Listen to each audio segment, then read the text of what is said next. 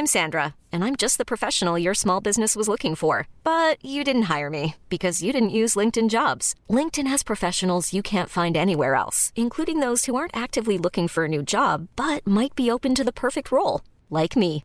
In a given month, over 70% of LinkedIn users don't visit other leading job sites. So if you're not looking on LinkedIn, you'll miss out on great candidates like Sandra. Start hiring professionals like a professional. Post your free job on linkedin.com/achieve today.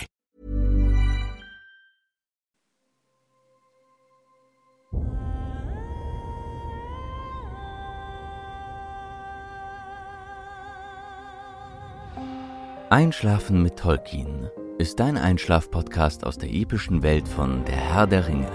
Mach's dir gemütlich und lass dich von den Geschichten aus Arda und Mittelerde ins Land der Träume führen.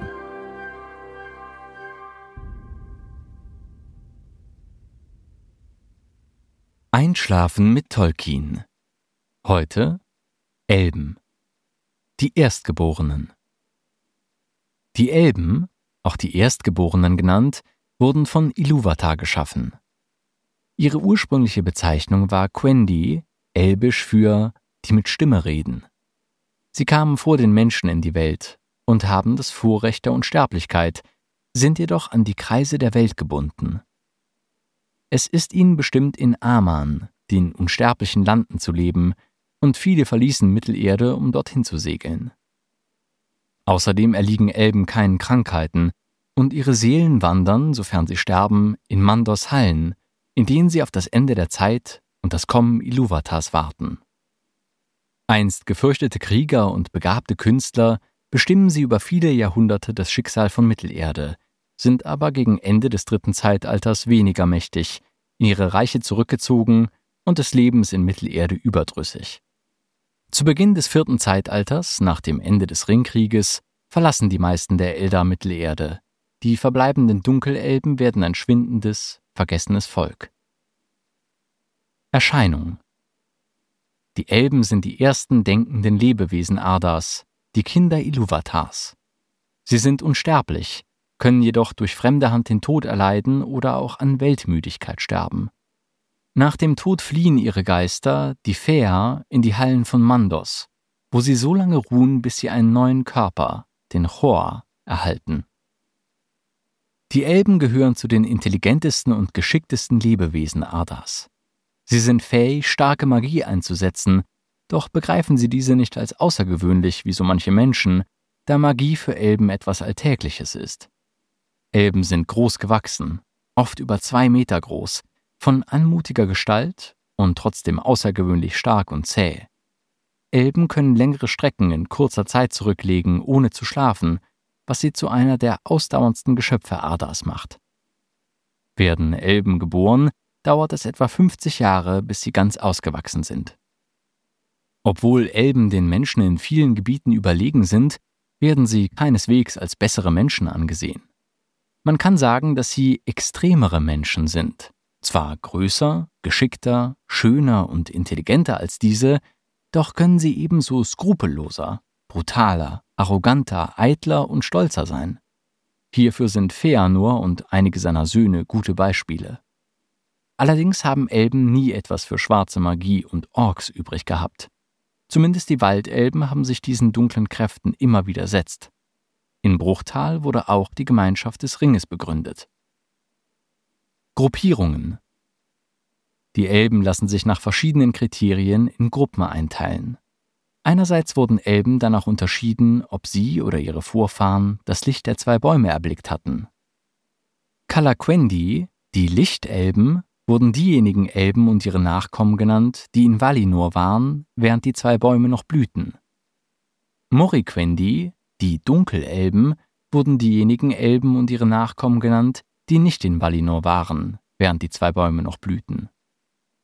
Außerdem wurden die Elben nach Volkszugehörigkeit und ihrer Teilnahme an der großen Wanderung von Quivienen nach Aman bzw. späteren Wanderungen westwärts unterschieden. Quendi, die Sprechenden, ist die Bezeichnung aller Elben. Eldar, das Sternenvolk, auch als Hochelben bezeichnet, brachen zur großen Wanderung auf. Sie untergliedern sich in drei Untergruppen. Vanya, Die Hellen, auch Lichtelben genannt, waren das erste Volk der Eldar, das nach Aman gelangte. Ihr König war Ingwe. Noldor, die Gelehrten, auch Tiefelben genannt, waren das zweite Volk der Eldar, das nach Aman gelangte. Ihr König war Finwe. Teleri, genannt die Letzten, waren das dritte Volk der Eldar, das nur teilweise nach Aman gelangte. Dazu zählen erstens die Falmari, genannt Meerelben, die nach Aman gelangten. Ihr König war Olwe. Zweitens die Sindar, genannt Graue Elben, welche sich in die Eglath, genannt die Verlassenen, Mithrim, genannt die Grauen, und Falathrim, genannt Küstenvolk, unterteilten. Drittens die Nandor, genannt die sich Abwendenden, welche die große Wanderung zwar begannen, es jedoch nicht wagten, das Nebelgebirge zu überqueren und sich nach Süden abwandten. Ihr Führer war Lenwe.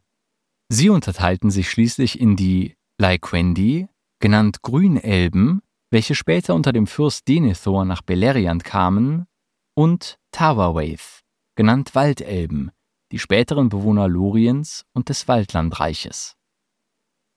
Im Gegensatz zu den Eldar brachen die Avari, genannt die Widerstrebenden, nicht zur großen Wanderung auf. Nur einige der Avari-Völker sind bekannt. Penny, Wenti, Kinlai, Quint und Windan. Sprache Die gängigsten Sprachen der Elben waren das Noldorin, eine Abart des Quenya, und das Sindarin, das sich als allgemeine Verkehrssprache durchsetzte, während Quenya eine Art Gelehrtensprache wurde. Es gab viele Dialekte, die von den einzelnen Gruppen gesprochen wurden, und das Nandorin, die Sprache der Waldelben. Die Sprache, die die Elben von Lothlorien sprechen, ist eine Mischung aus Sindarin und Nandorin. Geschichte Erstes Zeitalter Das erste Zeitalter begann, als die Elben erwachten, lange bevor Sonne und Mond aufgingen, an den Wassern des Sees Quivienen, vermutlich einer Bucht des Binnenmeeres von Helka, weit im Osten Mittelerdes. Der Wala Orome traf sie auf einem seiner Jagdausflüge. Zu jener Zeit weilte Melkor noch in seiner großen Festung Utumno hoch im Norden von Mittelerde. Um die Elben vor ihm zu schützen, griffen die Wala ihn an. Im Krieg der Mächte wurde er besiegt und anschließend mit der Kette Angainur gefesselt und für drei Zeitalter in ein Verlies in die Feste von Mandos gesteckt. Melkor vergaß nicht, dass der Grund seiner Niederlage die Elben waren und hasste sie seitdem zutiefst. Da noch viele von Melkors Kreaturen in Mittelerde herumschweiften, beschlossen die Valar, die Elben nach Aman zu führen. Die Entscheidung zu gehen oder zu bleiben entzweite die Elben. Diejenigen, die gingen, teilten sich in drei Völker, die Vanya, die Noldor und die Teleri. Als die drei Völker nach Beleriand im Westen Mittelerdes kamen, wurden die Vanya und Noldor mit Hilfe des Mayas Osse über das Meer nach Aman verschifft. In der Zwischenzeit war der König der Teleri, Elve, verschwunden. Aus diesem Grund blieben viele der Teleri in Beleriand, während andere unter Elves Bruder Olve nach Aman gingen. Jene, die blieben, wurden später Sindar genannt. Solange Melkor in Gefangenschaft war und die zwei Bäume Laurelin und Telperion lebten, herrschte in Aman der Mittag von Valinor. Die Elben erreichten den Höhepunkt ihrer Fertigkeiten. In Beleriand gründeten die Sindar unter Elve, der später Thingol genannt wurde, ein großes Reich und knüpften erste Kontakte zu den Zwergen. Nachdem Melkor freigelassen worden war, begann er Intrigen zu spinnen, die hauptsächlich auf die Noldor abzielten, da die Königsfamilie zerstritten war. König Finwë hatte nach dem Tod seiner Frau ein zweites Mal geheiratet und sein erster Sohn Feanor verachtete seine beiden Halbbrüder Finarfin und Fingolfin. Nachdem Melkor die Silmaril von Feanor erschaffen und sein geliebtestes Gut gestohlen und dessen Vater Finwë erschlagen hatte, bezichtigte Feanor die übrigen Waler der Mitschuld und stachelte die Noldor zur Rebellion auf. Er und seine Söhne schworen den Eid, jeden zu töten, der ihnen die Silmaril vorenthielt oder sie daran hinderte, sie zurückzuholen. Feanor nannte Melkor fortan Morgoth, ein Name, den dieser von nun an behielt. Nach dem Raub der Silmaril floh Morgoth zurück nach Mittelerde, bezog seine alte Festung Angband ein alter Vorposten seiner Burg Utumno, und überzog Beleriand und König Thingol mit Krieg. Die Noldor machten sich daran, Aman zu verlassen und nach Mittelerde zurückzukehren, um die Silmaril zurückzuerobern und Finwes Tod zu rächen. Dabei kam es gewissermaßen zum Sündenfall der Eldar, denn um das Meer zu überqueren, benötigten sie die Schiffe der Teleri. Da Feanor sie nicht überzeugen konnte, sich den Noldor anzuschließen, nahmen die Söhne Feanors die Schiffe mit Gewalt und töteten viele ihrer schlechter bewaffneten Verwandten. Dies hatte zur Folge, dass die Noldor, die Aman verließen, von den Valar mit einem Bann belegt wurden, der ihnen eine Rückkehr unmöglich machte.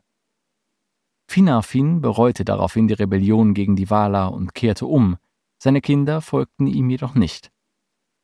Feanor und sein Gefolge überquerten schließlich das Meer hoch im Norden, da es dort nicht so breit war, mit Hilfe der Schiffe, verriet jedoch seinen ungeliebten Halbbruder Fingolfin und die Kinder Finarfins und verbrannte die Schiffe. Die Zurückgebliebenen sahen sich daraufhin gezwungen, das Meer anderweitig zu überqueren. Das erste Zeitalter war die große Zeit der Elben, in der sie ihre größten Taten vollbrachten, jedoch auch die meisten Kriege fochten und litten. Die Jahre der Sonne begannen, als zum ersten Mal der Mond über Arda aufging.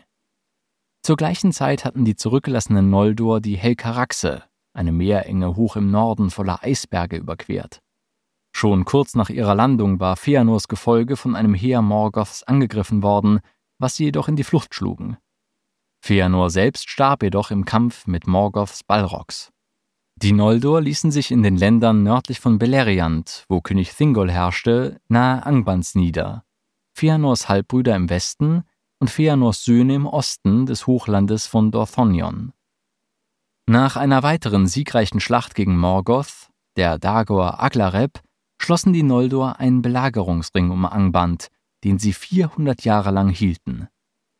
Als Dank für seine Rettung übergab Maedros, Fëanors ältester Sohn, das Hochkönigtum der Noldor an seinen Onkel Fingolfin, in dessen Familie diese Würde blieb. Während dieses unsicheren Friedens kamen die ersten Menschen nach Beleriand. Einige schlossen sich den Elben an, andere Morgoth. Die Elben waren jedoch Morgoths Streitkräften unterlegen, und nach einigen Siegen wurden ihre Reiche überrannt. In der Dagor Bragolach wurde ihr Belagerungsring gesprengt, und ihre endgültige Niederlage war mit der Nirnaeth Arnoediad und dem Fall der Höhlenfestung Nagothrons besiegelt. Oft versuchten sie die Wala um Hilfe zu bitten und schickten Schiffe über das Meer, doch nie kehrte eines zurück. Schließlich schaffte es um 600 des ersten Zeitalters der Halbelb Erendil, das Meer zu überqueren und Hilfe von den Wala zu erbitten. Diese und die in Aman gebliebenen Elben überzogen Morgoth mit Krieg. Seine Streitmacht wurde zersprengt und er selbst in die äußere Leere geworfen. Die Auseinandersetzung zwischen den Wala war jedoch so heftig, dass Beleriand in den Fluten des Meeres versank. Hiermit endete das erste Zeitalter. Zweites Zeitalter Während die verbliebenen Menschen von Mittelerde nach Numenor schifften, fuhren auch viele Noldor und Sindar nach dem Verlust ihrer Heimat und den Schrecken des Krieges nach Aman. Die übrigen ließen sich in Lindon, dem letzten Rest Beleriands, unter Gil-galad nieder. Einige Noldor zogen in das Land Eregion nahe der Zwergenstadt Khazad-dûm. Zu eben diesen Elben nahm später Sauron Kontakt auf, und sie schmiedeten zusammen mit ihm die Ringe der Macht. Sauron überzog die Elben bald daraufhin mit Krieg, und Eregion wurde überrannt. Elrond zog sich daraufhin mit dem aus Lindon entsandten, jedoch viel zu schwachen Entsatzheer nach Norden zurück und gründete die Festung Imladris, auch bekannt als Bruchtal, wo er belagert wurde. Saurons Heer wurde schließlich mit vereinten Kräften der Elben und der Numenorer zurückgeschlagen. Nach dem Untergang Numenors und der Rückkehr Saurons schlossen die Elben mit Elendil und seinen Söhnen das sogenannte Letzte Bündnis und griffen Sauron an. Dieser wurde besiegt, doch sein Ring nicht zerstört. Während dieses Krieges fielen auf der Dagorlat und in Mordor viele Elben, und während der sogenannten dunklen Jahre davor hatten bereits viele Elben Mittelerde gen Westen verlassen. Somit war das Volk der Elben stark geschwächt, als das dritte Zeitalter anbrach. Drittes Zeitalter Für die Elben war das dritte Zeitalter die Zeit ihres Schwindens. Immer mehr Menschen zogen von Osten nach Westen, und ihre Zahl wuchs, während die Zahl der Elben sich verringerte und sie sich immer mehr an entlegene Orte zurückzogen. Viele waren im Krieg des letzten Bündnisses gefallen, andere hielten nach dem letztlich fruchtlosen Sieg über Sauron nichts mehr in Mittelerde und sie gingen nach Aman. Zwar unterstützten die Elben noch das Königreich Arnor der verbündeten Menschen im Kampf gegen den Hexenkönig von Angmar, doch nach dessen Fall zogen sie sich immer mehr zurück. So schwanden die Elben den Menschen und auch den Hobbits mehr und mehr aus dem Bewusstsein. Anders als in den Zeitaltern davor waren zumindest die Noldor und Sindar keine große politische und militärische Macht mehr. Die einzigen Elben, die noch in den Krieg zogen, waren die Elben im Düsterwald, die in der Schlacht der Fünf Heere teilnahmen, und die Galadrim aus Lorien, die im Ringkrieg mehrere Angriffe Saurons aus Dol Guldur zurückwarfen. Nach der Zerstörung des einen Ringes zogen sich die letzten der Hochelben nach Aman zurück. In Mittelerde blieben im vierten Zeitalter nur noch die Waldelben unter König Thranduil im Düsterwald und einige Elben verweilten noch an den Grauen Anfurten und in Ithilien. Na, immer noch wach? Wenn dir dieser Podcast gefällt, lass uns gerne ein Abo und eine Bewertung in deiner Podcast-App da und folge uns auf Instagram at Einschlafen mit Podcast. Über Feedback und Artikelvorschläge freuen wir uns sehr. Der Text ist unter CC-Lizenz auf arapedia.org und fandom.com verfügbar. Produziert und aufbereitet wird dieser Podcast von Schönlein Media. Gelesen von mir, Patrick Zoom.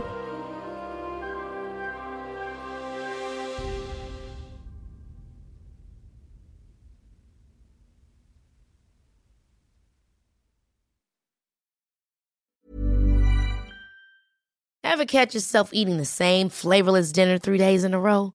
Dreaming of something better? Well, HelloFresh is your guilt-free dream come true, baby. It's me, Kiki Palmer. Let's wake up those taste buds with hot, juicy pecan-crusted chicken or garlic butter shrimp scampi. Mm. Hello Fresh. Stop dreaming of all the delicious possibilities and dig in at HelloFresh.com. Let's get this dinner party started.